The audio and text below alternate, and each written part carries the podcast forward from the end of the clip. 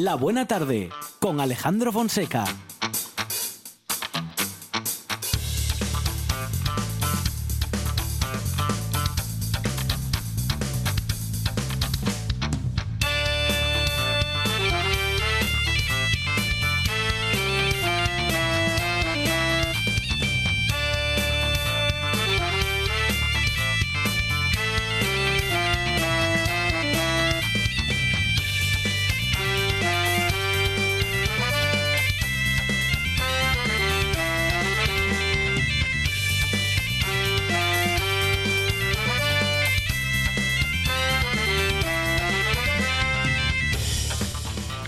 Buenas tardes. Son las 4 y 7 minutos de la tarde y esta es la radio del Principado de Asturias.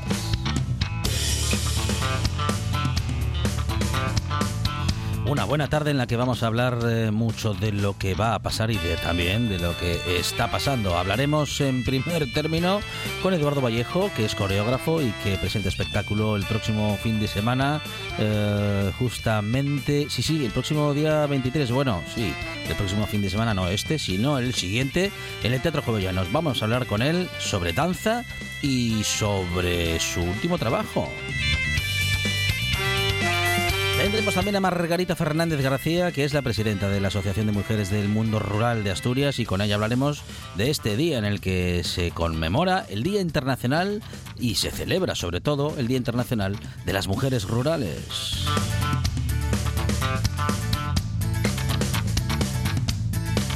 Conoceremos la historia de Raquel Vela que tiene a su niña sin poder ir a clase porque no tiene ningún autobús que pase, mm, bueno, pues relativamente cerca de su casa y que le permita, pues eh, justamente que su hija se traslade. Esto es algo que está sucediendo en Llanes y vamos a contar esa historia justito antes de Jordi Canal Soler que nos va a llevar de viaje radiofónico una semana más. También tendremos viaje cultural con Carlos Barral porque él nos va a contar qué ha pasado y qué va a pasar en Fiasco, ese festival cultural que cada año nos sorprende un poco más. Lula Foresta convierte nuestra casa en nuestro yar y Darío Escudero convierte nuestro estudio en una cocina. Nos vamos de Farturruta con David Castañón y Javi Solís, que están, como siempre, preparados para contarnos por dónde andar y dónde reponer fuerzas. Hablaremos también con Zalo 666, hablaremos y sobre todo escucharemos eh, mucho heavy metal y estaremos también con Teber, que es nuestro gaitero particular, hablando de la historia de la música de Asturias y sus influencias. Hoy, el gran Paddy Moloney. Abrimos videoclub con José Fernández Ribeiro y Adrián Esvilla nos presenta y nos acerca la historia de la banda más británica que hemos tenido en España.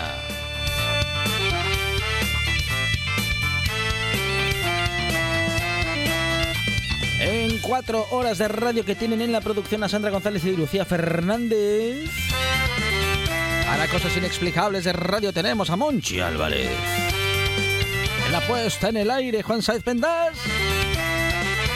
En la presentación, servidor Alejandro Fonseca, que estará aquí hasta las 8 de la tarde, siempre que tú quieras y si tú no quieres también estaremos, pero claro, si tú no estás es como si no estuviésemos, vamos, que me quedo hasta las 8 y si tú te quedas con nosotros, mucho mejor. Esto es la buena tarde y hasta las 8. No para.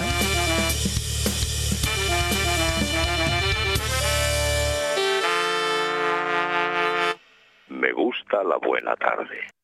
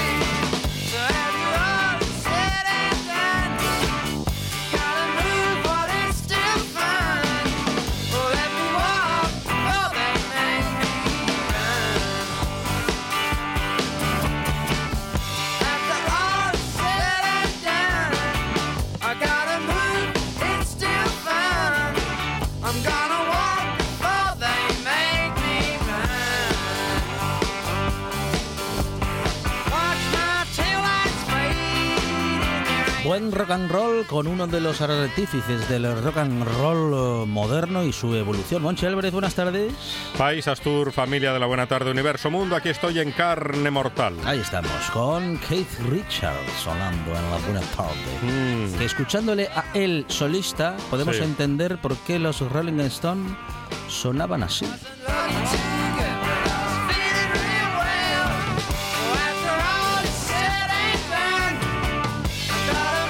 Pues nada, me corrijo porque me corrijo Juan Saiz, eh, que no está como solista, está cantando él, Keith Richard, pero son los son los Stones. Son los Rolling. O pero los bueno, Stones. no obstante, haga la prueba y escuche un disco solista de, de Keith, Ah, y ¿eh? se va a dar cuenta quién hacía el trabajo importante los Rolling Stones. Bueno, quién hacía y quién hace. Bueno, tampoco vamos a enfrentar aquí a No. Los seguidores de uno y de No, otro. Es no, un no. grupo de rock. Sí, no, sí, pero Está bien en su conjunto. Mick Jagger tiene mucha fama, pero... Fonseca. Sí, pero qué... Pero Vamos a hablar Mick de- Jagger sin Keith Richard Vamos a hablar de lo importante. no es nada ni es nadie. Y, y seguimos en, en las mismas. ¿Hablamos de lo importante? Claro. Del tiempo. No. Llegó la hora del pijama largo. Ah, muy bien. Ah, quiere hablar de... de- sí. pero yo... Los, los yo estoy fríos. pasando unos calores. No, no, no, no. Se lo Los lo fríos. conté. Los fríos ya están aquí. Ajá. Que no es el frío, son los, No, los fríos, fríos. porque hay que darse importancia. ¿Y cómo se da uno Todo- importancia? Hablando en plural. Eso le iba a decir. Todo se pasa, si se pasa el plural Tiene es mucha- más importante. mucho- tiene más peso. A ver, las gentes también. Las gentes, Ahí está, las gentes. los fríos. Ajá. Usted pruebe, páselo todo al Sí, plural. a ver, espere. Una cosa el estudio de radio, los estudios. Los estudios centrales. Oh, mucho mejor. Claro, usted dice estudio central, buah, No, nada. no, si son varios. Pero son de estudios centrales. Ahí está, perfecto. no sé por el pijama largo. Eh, no, estoy teniendo unos calores por la noche. ¿Por la noche? Tremendos. ¿eh? A ver si va a ser No, es- la pitopausia. Ah, sí, no sé. Bueno.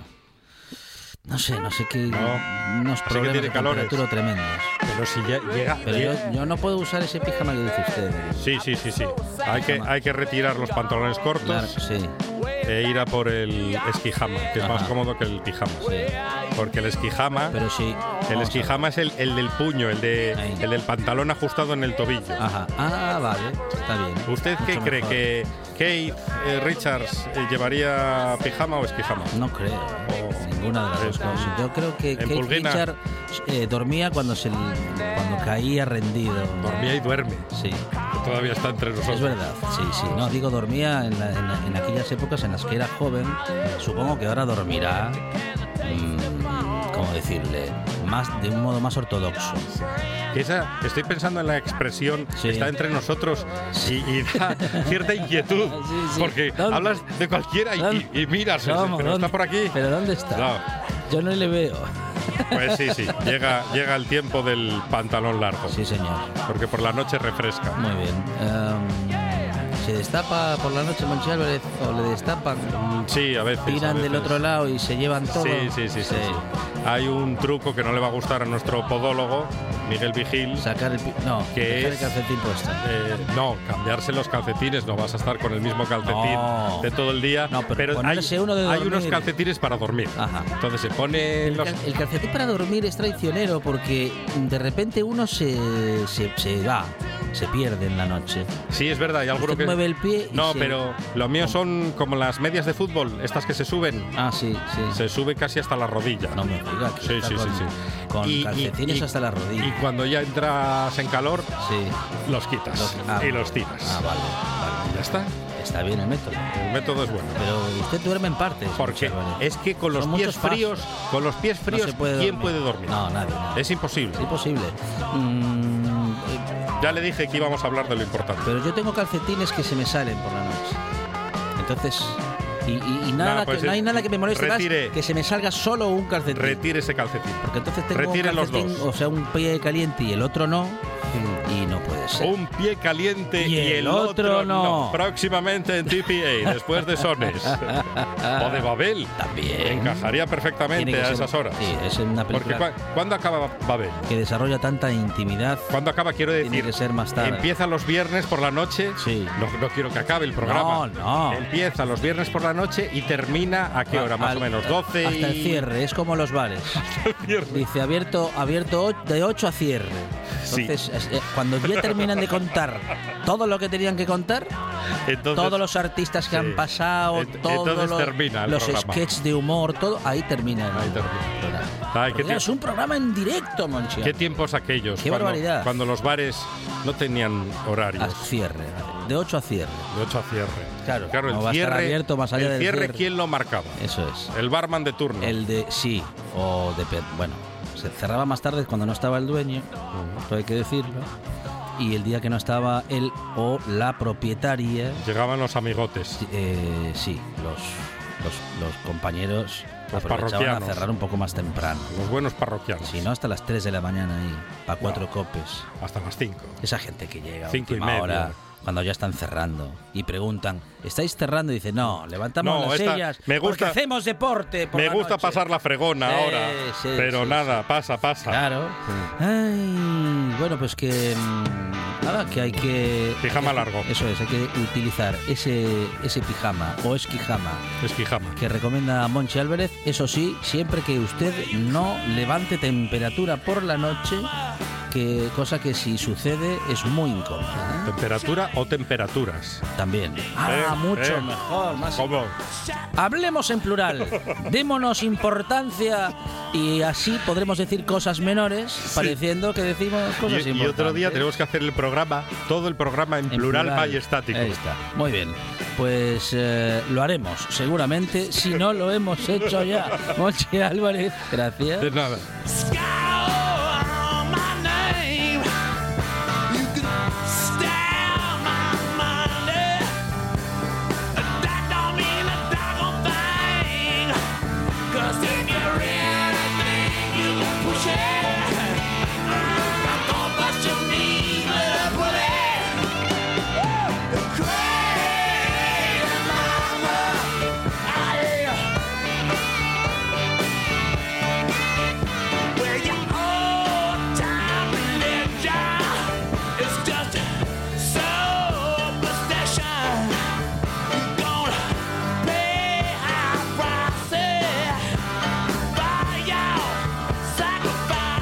Hablar ahora con un joven eh, coreógrafo que presenta su espectáculo No Time to Rage, es decir, no hay tiempo para enfurecerse. Eh, es un espectáculo que llega tras, las, tras ser seleccionado para formar parte del Festival Danza Sison y hablaremos con Eduardo Vallejo de ese espectáculo de la danza y de un método infalible que tiene él para saber cómo bailamos. Eduardo, ¿qué tal? Buenas tardes.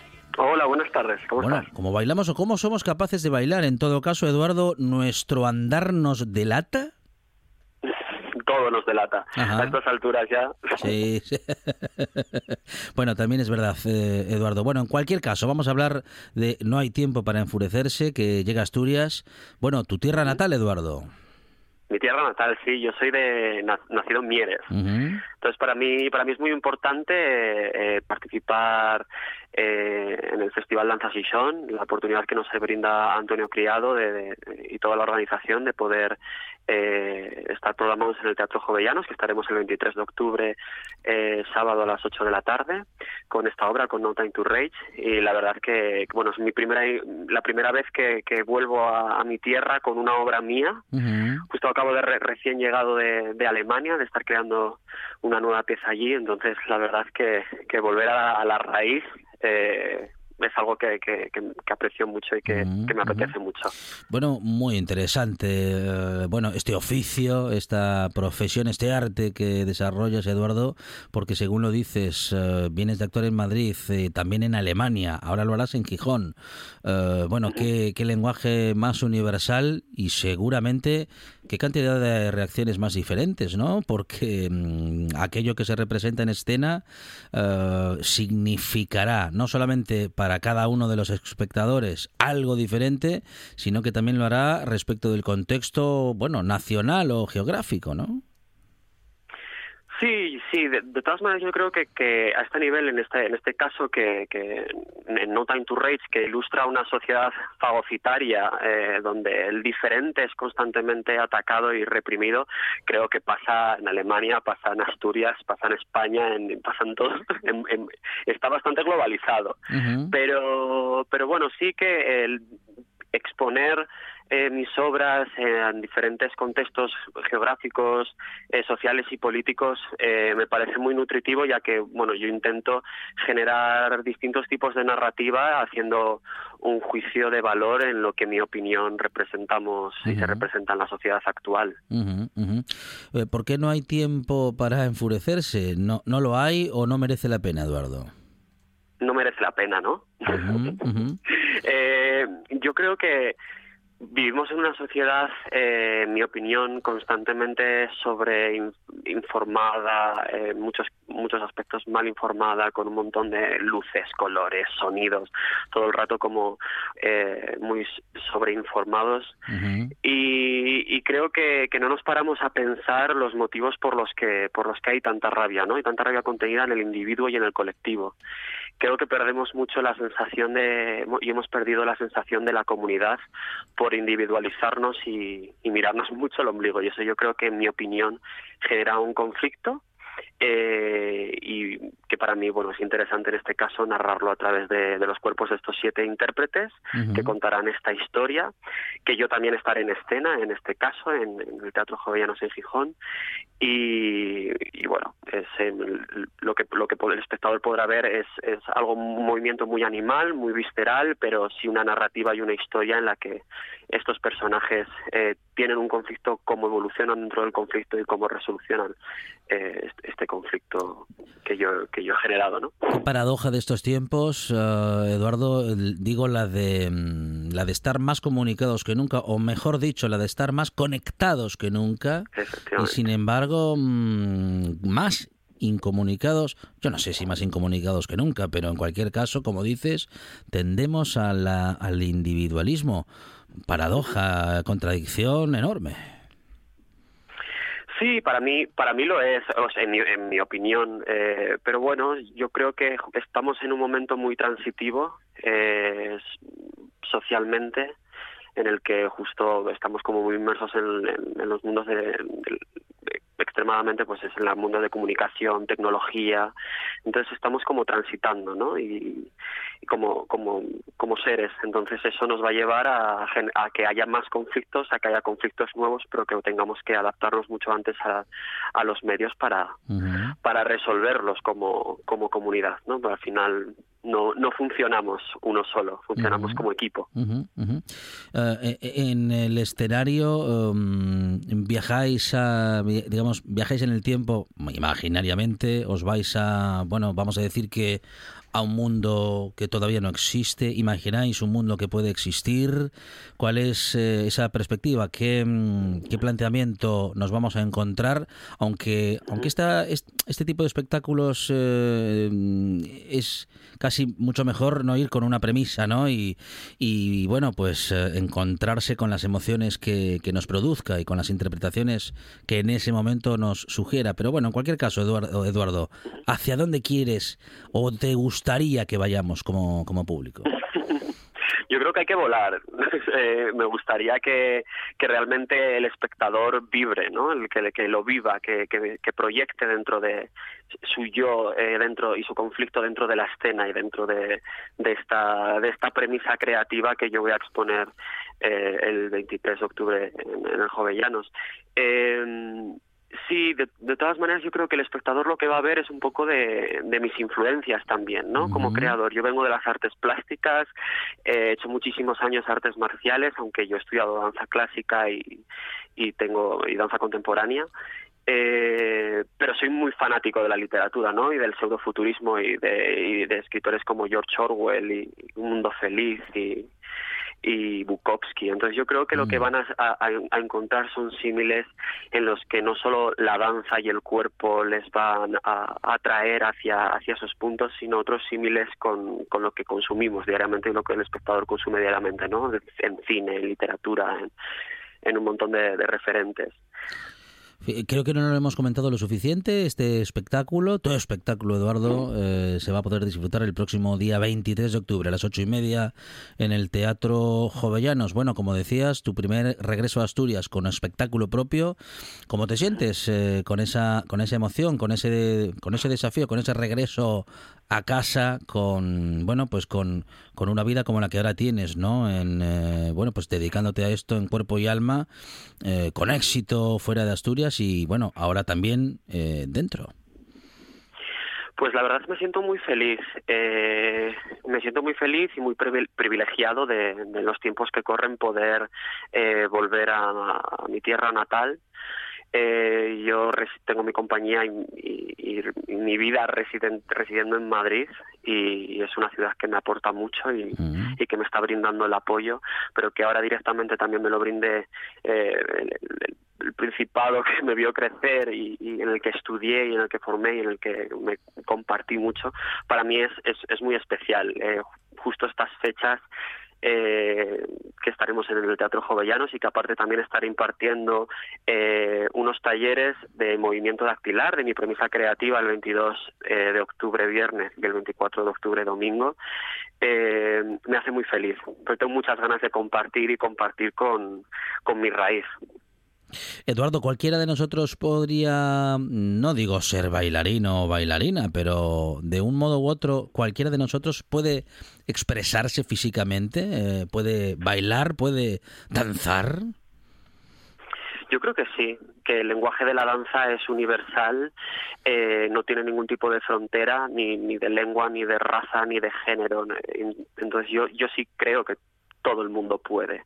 Obviamente es una profesión eh, como otra cualquiera y, demanda una exigencia y una constancia eh, como lo demanda pues, el periodismo lo demanda eh, mm, ser mm. matemático, ¿no? pero sí, por supuesto, yo creo que, que hay algo, algo, ya implícito en el movimiento y en nuestro constructo como lo primero del todo, ¿no? Como que es lo que nos caracteriza el movimiento desde, desde hace años Así que yo sí, totalmente, totalmente lo creo. Y de hecho invito a, todo el que le apetezca investigar con el movimiento, con su cuerpo, que se dedica a la performance, a la, al acting, a, la danza o a lo que, a, cualquier disciplina que eh, se dedique, pasarse por los talleres y disfrutar de nosotros y disfrutar de OGMIA y del equipo y de bueno y de todas las actividades que brinda eh, un festival tan grande como, como Danza Sison. ¿no? Hay que estar pendiente ¿eh? de todo ese programa. Seguramente durante la próxima semana hablaremos mucho de ello. En cualquier caso, hoy queríamos adelantarnos un poquito a los acontecimientos y contar que Eduardo Vallejo, joven coreógrafo bailarín asturiano, llega desde Madrid con su No hay tiempo para enfurecer No Time, No Race. Eh, Eduardo, enhorabuena, muchísimas gracias y que vaya todo muy bien. Muchísimas gracias a vosotros. Un abrazo fuerte. Nueve de cada diez soñadores recomiendan escuchar La Buena Tarde. El décimo está dormido, roncando y no se entera de nada. Qué pena, hombre. Usted, usted, despierte y escuche La Buena Tarde en RPA. La siesta es para el fin de alma de cántaro.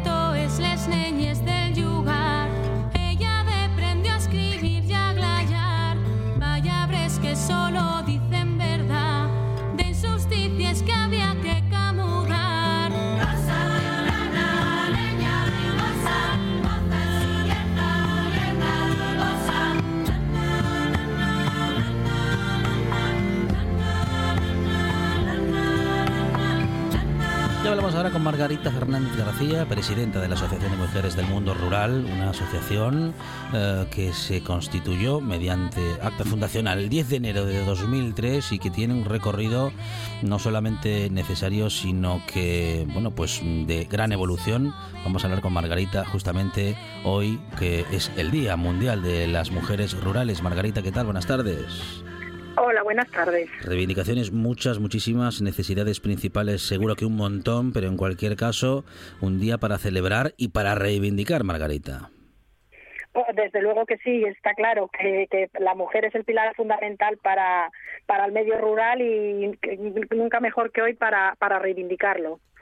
Bueno, ¿con qué trabas se encuentran aún a día de hoy las mujeres en el mundo rural que pueden no encontrarse los hombres? ¿El mundo rural es un ambiente todavía muy masculinizado o, o esto ya es historia? Hombre, yo pienso que um, eh, posiblemente es, que continúe siendo un poco, pero yo pienso que a día de hoy eh, hay mucha mucha población joven que ya no ya um, son la mayoría son mujeres y yo creo que ya no sería un, una población tan tan masculinizada a día de hoy. Uh -huh. mm, la mentalidad de las nuevas generaciones yo creo que que en ese tema cambió bastante. Uh -huh, uh -huh. Bueno, es, es una buena noticia, ¿no? Pensar que las nuevas generaciones ya pueden verlo de un modo diferente, ¿no? Mm, sí, pues yo pienso que eso es un adelanto eh, bastante grande, pero yo creo que también es así. O sea, mm, esa, esa mm, idea que tenemos de que de que el hombre pues era el que daba la cara, el que aparecía, el que pienso que a, día de hoy en las generaciones jóvenes, aunque bueno, también hay gente eh, viviendo en las zonas rurales más mayor que posiblemente aún sigan un poquitín con ese chip, pero a día de hoy yo pienso que lo que le comentaba, las, las generaciones más jóvenes ya, ya va cambiando un poquitín y y bueno, ya que no sea más, por lo menos 50-50. Uh -huh, uh -huh. eh, ¿Se valora de manera suficiente desde el mundo de la política y también desde, bueno, desde nuestro lugar como sociedad? Digo, la sociedad y el mundo de la política y también el económico, digo, si se valora la vida de las personas que viven en el medio rural y que trabajan en él. Hombre, yo pienso que mmm, igual se debería de valorar más de lo que se está haciendo. En uh -huh. lo que se refiere pues a las políticas, mmm, yo pienso que habría que elaborar leyes que, que, que, afectaran a las mujeres, que afecten a las mujeres rurales, como la ley de desarrollo rural, la ley de titularidad compartida, etcétera, y dar, aparte de, de, elaborar esas leyes, dar información sobre sobre cosas que posiblemente sí que, que exista desconocimiento. Uh eh, un desconocimiento que, como dices, mm, hombre, en el mundo de la política no, no debiera de existir, al menos, porque son, lo, bueno, pues son parte de los responsables que tienen que gestionar eh, lo que, bueno, pues las medidas que hay que tomar o que habría que tomar para que ese mundo rural sea más igualitario.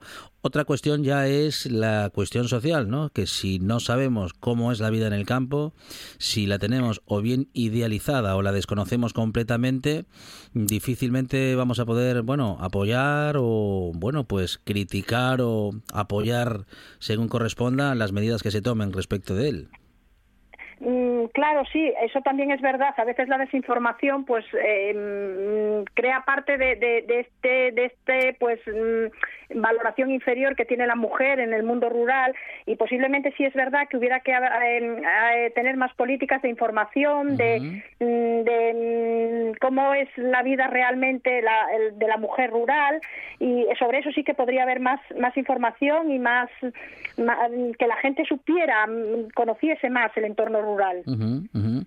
Uh, a día de hoy hemos dejado de hablar de la dureza de la vida en el campo para hablar de lo idílico de la vida en el campo. Seguro que no es ni una cosa ni la otra. ¿Cómo es la vida en el campo? ¿Cómo es la vida o el día a día de una mujer en el ámbito rural?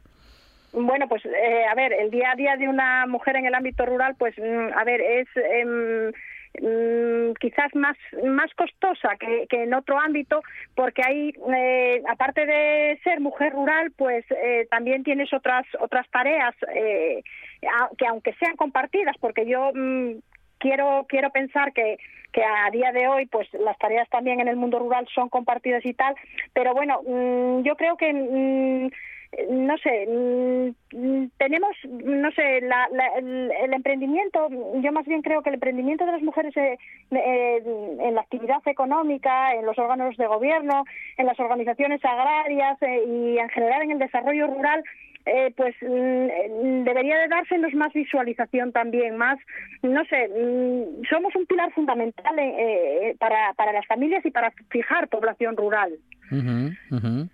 Ah, bueno, esta es otra de las cuestiones. Eh, hablamos muchas veces en esta buena tarde y en los medios de comunicación en general del concepto de España vaciada. Bueno, un concepto que por otra parte es un lugar, es nuestro país y son las zonas rurales que, bueno, pues por determinados eh, movimientos económicos y también decisiones políticas ha ido quedando vaciada o la hemos vaciado en las últimas décadas. Mm, y como dices, Margarita, el trabajo de la mujer eh, rural, el trabajo de la mujer en el campo es fundamental para que, bueno, para que esto no suceda, para que se detenga y sobre todo, sobre todo, la igualdad para hombres y mujeres en ese trabajo, en esa vida rural. Hombre, eso por, por supuestísimo. O sea, la igualdad, eh, lo que comentábamos, eso ya es fundamental.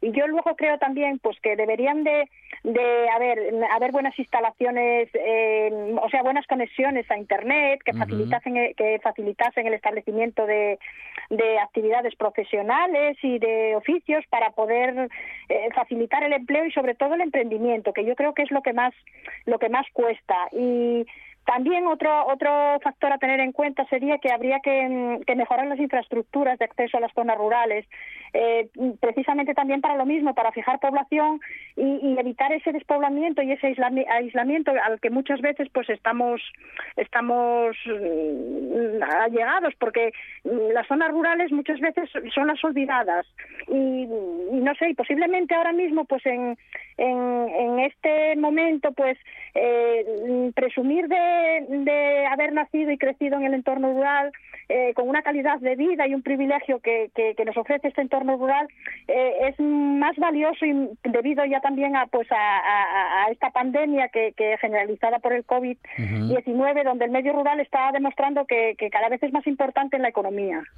Bueno, justamente, y a, pesar, digo, de esa relevancia que hemos podido comprobar, porque si el campo no seguía trabajando en, en las ciudades, a ver de qué nos íbamos a, alimentar, um, ¿crees que, que ese momento ha sido importante para que socialmente se valore o nos olvidamos pronto?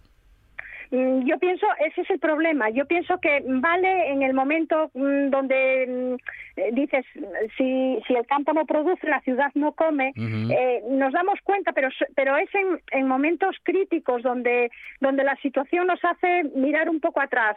Si no, hay veces que posiblemente seamos los grandes olvidados de como dice, no sé, como mm, menospreciando lo que es la, el, campo y, la, y, y, el entorno rural.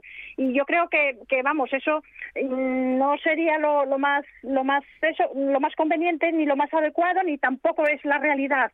Entonces, la realidad es que estamos ahí, pase lo que pase, eh, al 100%. Margarita, ¿actividades previstas para hoy o para estos días en esta celebración del Día Mundial de las Mujeres Rurales? Bueno, hubo, a ver, actividades son diversas charlas, diversos, ayuntamientos eh, pues mm, generaron reuniones, eh, a raíz de, porque lo que más nos interesa en el fondo es dar, dar visualización a, a este tema. Eh, ¿qué, le, dirías a quien pueda estar pensando en bueno eh, en cambiar de vida si es que no lo si es que tiene un eh, tipo de vida diferente en, una ciudad o en una pequeña ciudad y que está pensando en bueno pues en realizar alguna actividad en el campo cambiar de vida y bueno pues como dices estar más conectados con la naturaleza y seguro que con bueno un trabajo mm, algo más duro Hombre, mm, yo entiendo que, que, a día de hoy es difícil el, el emprender, el iniciar, aunque es, es, es, muy difícil porque la, situación se pone cuesta arriba, pero yo pienso que con ganas y con esfuerzo todo es posible. Y luego hay otra cosa también que es que, a ver, eh, la vida en el entorno rural pues es mm, totalmente distinta a la de la ciudad y yo creo que no sé, es 100% bastante, yo diría, ¿eh? es mi opinión personal, pero es 100% muchísimo mejor que en la ciudad. Mm, disfrutas de otras, de otras cosas que en la ciudad, pues como se suele decir, desconoces o no lo sé. Yo pienso que, el entorno rural sería ideal y sobre todo lo que comentaban, situaciones como, como la generada ahora por esta pandemia, yo creo que es eh, y un lugar ideal. Margarita Fernández es presidenta de la Asociación de Mujeres del Mundo Rural y hemos hablado con ella hoy justamente que se celebra ese día, el Día Mundial de las Mujeres Rurales. Margarita, muchísimas gracias y que vaya muy bien. Muchas gracias a ustedes y igualmente.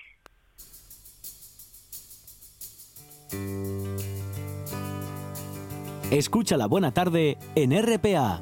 Si nos escuchas, te escucharás.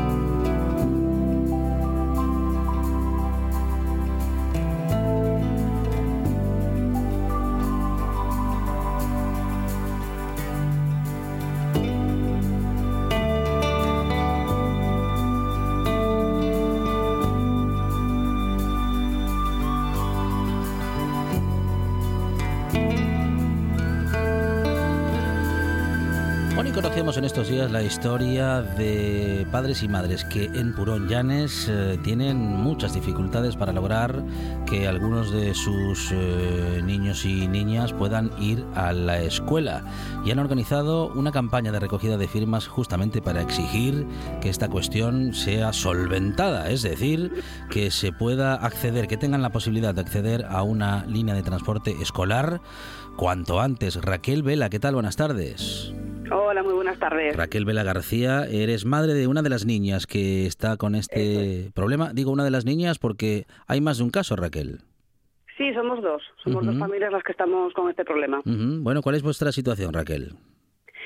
Bueno, nuestras niñas eh, con tres años eh, empezarían, tuvieron que empezar ahora el colegio, lógicamente, en septiembre cuando empezamos a preguntar por eh, clases de inscripción y todo esto para ver cuándo había que escolarizar y cuándo empezaba todo, ya de aquella comentamos que bueno que teníamos que solicitar el transporte. Entonces estuvieron con la ayuda del colegio, pues estuvieron mirando y tal, y en principio solamente nos correspondía una ayuda. Eh, no nos correspondía transporte. Eh, hasta hace unos años hubo había transporte porque un niño de aquí de del pueblo pues también iba a la escuela de San Roque de la Cebal, que es la que nos corresponde. Y bueno, como él ya pasó a, a Llanes al instituto, lo que es la ruta del colegio pues la anularon directamente. Ajá. Eh, para reabrirla pues nos, nos piden varias cosas, entre ellas un mínimo de tres niños, pero bueno, es que son dos y no hay más. no hay más. Sí, sí, sí.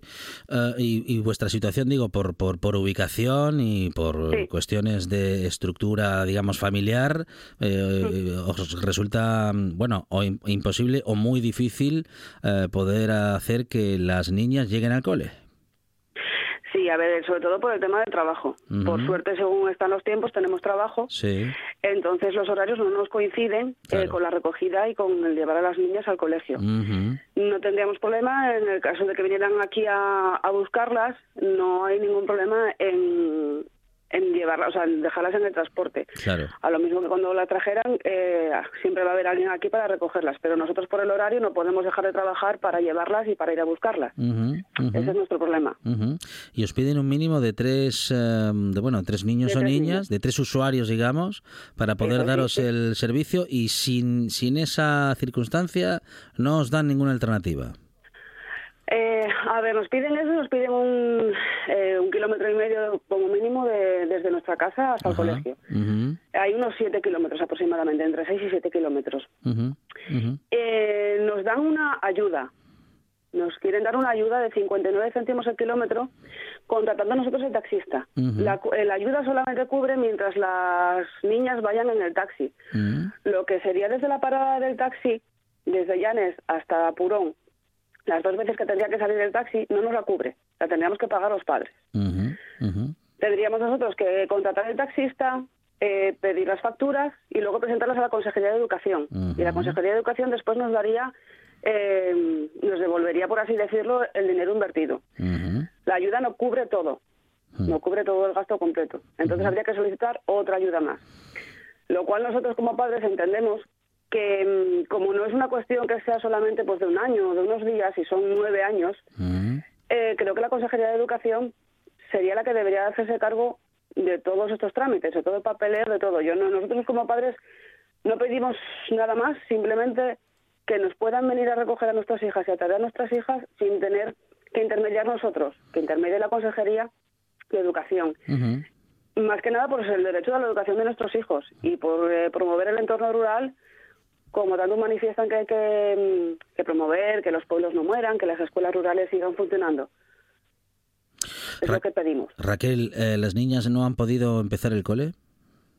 No, eh, sí que es cierto que yo como madre, bueno, las dos, las dos madres, eh, los primeros días, hablando con nuestros trabajos, nos dejaron unos días para poder compatibilizar un poco, pues como el periodo de adaptación, lógicamente no te corresponde el transporte, o por lo menos eso nos habían comentado, que como van dos horas, tampoco puedes, perdón, eh, tener a tu disposición un transporte así como así a cualquier hora del día. Entonces sí que las llevábamos, durante cuatro o cinco días las llevábamos para que vieran lo que era el colegio, que no fuera algo tan de novedad eh, todo, ¿no? Entonces para que vieran un poquitín dónde estaba el colegio, lo que era el colegio, todo. Lo que pasa que eso, claro, duró durante unos días porque nosotros ya no podríamos seguir llevándolas. Nos hicieron ese favor, por así decirlo, donde estamos trabajando, para que ellas pudieran ir durante unos días a que fueran conociendo un poco eh, mm, profesores, eh, los compañeros de clase y esto. Después ya ya no pudimos seguir llevándolas por el tema lo que, lo que hablamos del transporte. Bueno, ojalá, ojalá que mm, bueno que, llegue alguna solución. Eh, seguís, bueno, seguís con la recogida de firmas para. Sí, estamos con una recogida de firmas mm. a través de la plataforma de Osoigo. Estamos haciendo la recogida de firmas y, y paralelamente estamos haciendo también eh, a través de papel, lo estamos dejando aquí en diferentes comercios, estamos empezando ahora a distribuirlas y aparte, bueno, nosotros pues personalmente, lógicamente también los padres estamos pues puerta por puerta pidiendo esa ayuda, esa mínima ayuda de una firma para ver si así podemos conseguir que nuestras hijas puedan ir a clase. Son eh, padres y madres, y en este caso madre Raquel Vela, de una de las niñas que allí en Puronllanes no pueden ir al cole eh, porque es imposible compatibilizar horarios de trabajo con idas y recogidas del cole. Piden un transporte público o algún tipo de solución y queríamos contarlo en esta buena tarde Raquel. Que vaya muy bien, ojalá que llegue alguna solución y un saludo desde la Muchísimas gracias, gracias por todo. Una de vinilos al ajillo, dos de micros al cabrales, tres de cables afogados. Oído cocina. Carlos Novoa se cuela en las mejores cocinas del país Astur. De lunes a viernes, a las 11 de la noche, Oído Cocina con Carlos Novoa. La buena tarde con Alejandro Fonseca.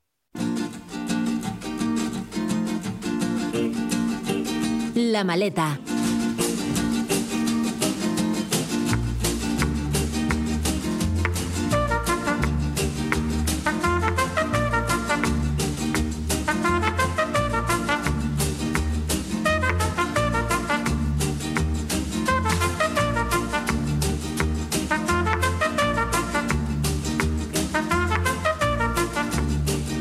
Jordi Canal Soler, ¿qué tal? Buenas tardes. Hola, buenas tardes. Viaje radiofónico que emprendemos con Jordi que nos está llevando a recorrer todo México o al menos una buena parte de uno de esos países que, que te ha emocionado siempre y que te apasiona cada vez que lo vuelves a visitar, Jordi. Sí, siempre, porque tiene, tiene de todo, ¿no? Desde buena gastronomía, evidentemente, además está incluso reconocida por la UNESCO como una de las gastronomías diferenciales del mundo por sus ingredientes, su riqueza, su, su historia incluso, pero también sobre todo por los ambientes, ¿no? desde el norte desértico, la selva de Chiapas, el centro colonial, eh, las dos costas, eh, tanto del Golfo de México o del Caribe como la del Pacífico, o sea, tiene de todo este país. Y pues se trata de ir descubriendo, ya hemos hablado en otros eh, capítulos del programa, en la maleta de algunos de los estados, y la semana pasada pues empezamos a hablar de, Oaxaca, Oaxaca, que se escribe, para pues descubrir este estado mm, que es de, de, alguna manera uno de los más llamativos, sobre todo por em, tanto la propia ciudad de Oaxaca, que también se llama así, Oaxaca de, Juárez, eh, por el colorido de sus calles, el, los edificios coloniales, etcétera, pero también sobre todo por, por su gente, ¿no? Hay aquí pues hasta ocho comunidades nativas y cada una de ellas pues incluso todavía hoy en día mantiene eh, su, su tipología de vestido tradicional, de manera que los podemos ver por la calle con, sus vestidos muy coloridos. ¿no? empezamos a caminar por, Oaxaca, conociendo pues un poco el Zócalo, la catedral, el mercado, donde pues eh, recordamos un poco, podíamos comer pues los chapulines, que son los saltamontes, o, el queso de Oaxaca, que es muy tradicional, el mole, el mezcal, el chocolate, pero hay otras cosas que ver en la ciudad, ¿no? especialmente lo que sería el centro histórico con sus iglesias, con, con sus grandes monumentos o mm, incluso pues eh, no tan antiguos, ¿no? Mm, hay uno, por ejemplo, que es el Teatro Macedonio de Alcalá, que es de estilo Art Nouveau, de 1909 y empezó como un casino, pero actualmente pues es un es un teatro donde se hace música, ópera, bailes, eh, todo muy elegante mm, por el estilo, además que es un estilo que recuerda pues un, un periodo histórico dentro de México que se llama eh, el porfiriato, regido por Porfirio Díaz, que tenía mucha influencia de Francia, ¿no? De manera que pues ahí está el teatro para recordar esta fase pues histórica. Pero si hablamos de teatros en Oaxaca, hay que hablar de uno de ellos, el más importante, porque además es un edificio que solo sirve para dos días específicos del año, que son los dos lunes más cercanos al 16 de julio, que es cuando se celebra lo que es la gran fiesta de la Guelaguetza. Eh, a nivel tradicional es una de las grandes fiestas de México y especialmente de aquí de Oaxaca y es un pues un baile. Son dos días que se hacen alternativamente y en los que pues hay varios grupos de estos ah, ocho mm, ocho mm, tipologías de, de mm, podríamos decir de, nativos no de poblaciones que eh, lo que hacen es bailar y hacer sus bailes tradicionales delante de un público que puede llegar a, ser de hasta 10.000 personas. Se trata de un auditorio específicamente diseñado para, para esta ocasión, con pues es una especie de, de eh, círculo, eh, todo pues rodeado de, de las gradas y muy bien construido en lo que sería el la vertiente de una montaña, de manera que además de poder ver el espectáculo, lo que pueden hacer los, eh, los visitantes, los que van a ver el espectáculo, es ver las vistas de la ciudad. O sea que está en un sitio fenomenal y aquí mm, pues lo que se hace eh, aquí en julio es bailar varias danzas tradicionales, algunas de ellas pues muy características, como por ejemplo lo que es la danza flor de piña, en la que varias mujeres pues lo que hacen es bailar sincronizadamente con una piña encima del hombro y eh, pues eh, que hacen coreografías eh, pues, acompañadas de la música, que además son bandas distintas para cada una de, las secciones. ¿no? Es, realmente es una de las, de las grandes fiestas que hay que ver si es posible, porque pues seguro que después de esto vamos a quedar todavía más encantados de, de México. ¿no? Eh, hay todavía más cosas, porque Oaxaca si tiene algo es justamente que a lo largo de estos últimos años, especialmente en los últimos 10 años, se ha convertido casi en un centro cultural de referencia y sobre todo artístico. ¿no?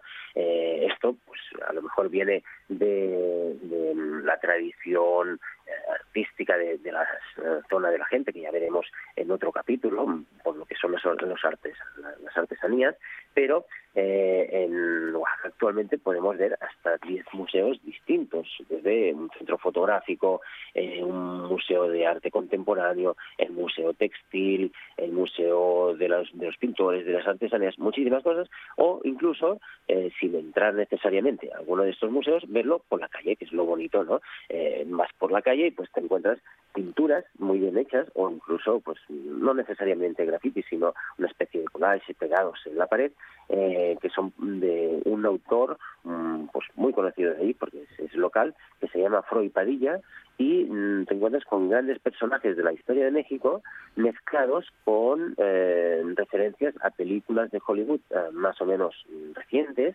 y, que pues te encuentras al tamaño grande en las paredes recuerdo, pues son paredes de las casas de coloniales pintadas con colores muy llamativos, de manera que el juego entre estos grabados pegados a la pared y el color de fondo, pues es realmente muy llamativo, ¿no? Por ejemplo, hay una una de estas em, obras de arte que es eh, pues Pedro Infante y Jorge Negrete, que son dos de los grandes eh, cantantes y actores de, la época dorada del cine de México, pues están puestos como si fuera la pareja de Pulp Fiction, eh, John Travolta y, y, el otro, eh, con sombreros de charro, ¿no?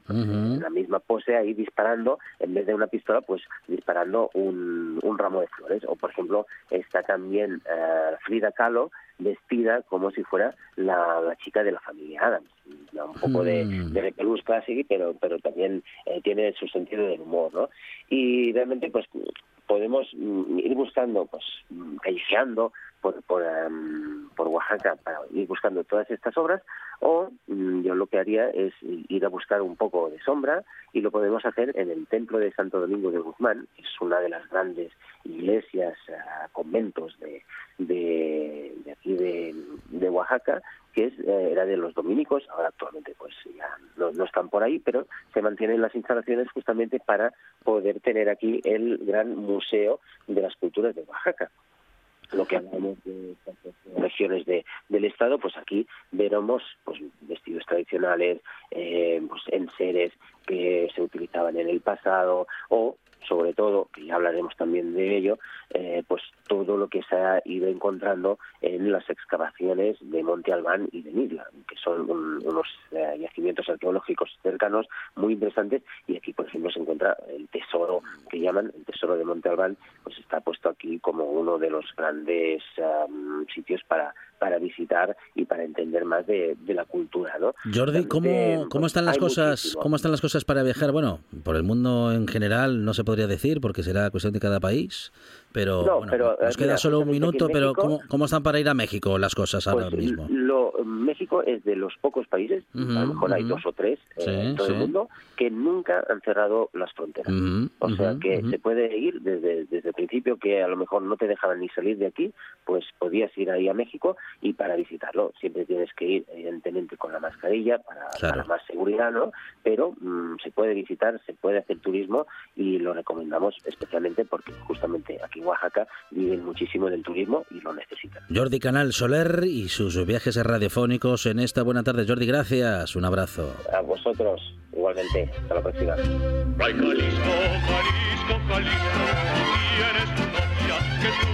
El grande Jorge Negrete con el que nos vamos a las noticias, tras lo cual esta buena tarde sigue y vamos a hacer muchas cosas en la próxima hora, pero hay que escucharlo. Hasta nos vamos a ir de Farturruta con David Castañón y Javier Solís.